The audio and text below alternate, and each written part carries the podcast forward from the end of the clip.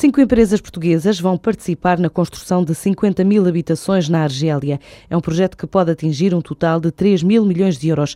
Depois de regressar do território, onde assinou um protocolo com as autoridades locais, o secretário de Estado da Economia confirmou este negócio. O documento assinado prevê a criação, dentro de duas semanas, das respectivas sociedades de capital misto, que inclui empresas portuguesas como a Pré-Build, a Valis, a Gabriel Couto, a Recer e a Painhas.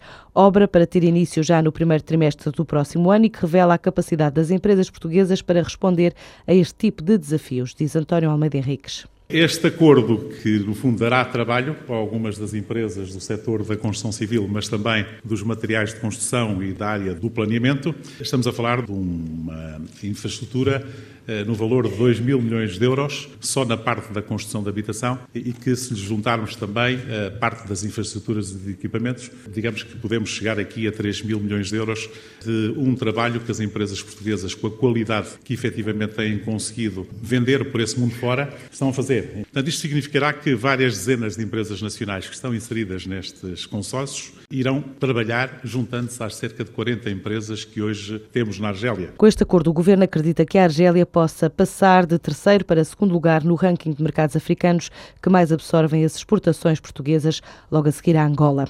Para já, o mercado argelino vale para Portugal cerca de 400 milhões de euros por ano, em exportações. Por estes dias, há empresários portugueses à procura de oportunidades de negócio noutro destino do Magreb, na Mafex, a feira de alimentação de Marrocos, que se realiza até sexta-feira em Casablanca, tendo em vista os mercados do norte da África.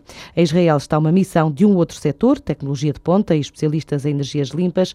Ao todo, são 11 empresas que aderiram ao projeto Portugal Innovating Energy Solutions, promovido pela ADN, a Agência para a Energia, e pelo Polo da Competitividade e Tecnologia de Energia, com a colaboração da ICEP. Já as oportunidades de negócio na Bahia, no Brasil, estão hoje a ser mostradas na sede do NERSAN, em Torres Novas, pelo secretário da Agricultura do Estado da Bahia e pelo presidente da Câmara Portuguesa de Comércio do Estado baiano, António Coradinho. Oportunidades para a indústria agroalimentar, numa altura em que este Estado brasileiro apresenta carências de agregação e tecnologia. Também oferece oportunidades ligados aos setores do papel, celulose, couro, calçado e construção civil. O BNP Paribas estima contratar mais uma centena de pessoas já no próximo ano em Portugal, um ano após anunciar um investimento na ordem dos 10 milhões de euros com a criação de um centro de operações financeiras em Lisboa. O banco fez hoje um outlook do mercado europeu e revelou a intenção de continuar a investir em recursos locais que considera especializados. É pelo menos essa a intenção, diz o diretor-geral do BNP Paribas Security Service, Fabrice Segui. Nós temos como previsão criar 100 postos de trabalho suplementares em 2013, admitindo aumentar à medida das necessidades em 2014, 2015 e depois.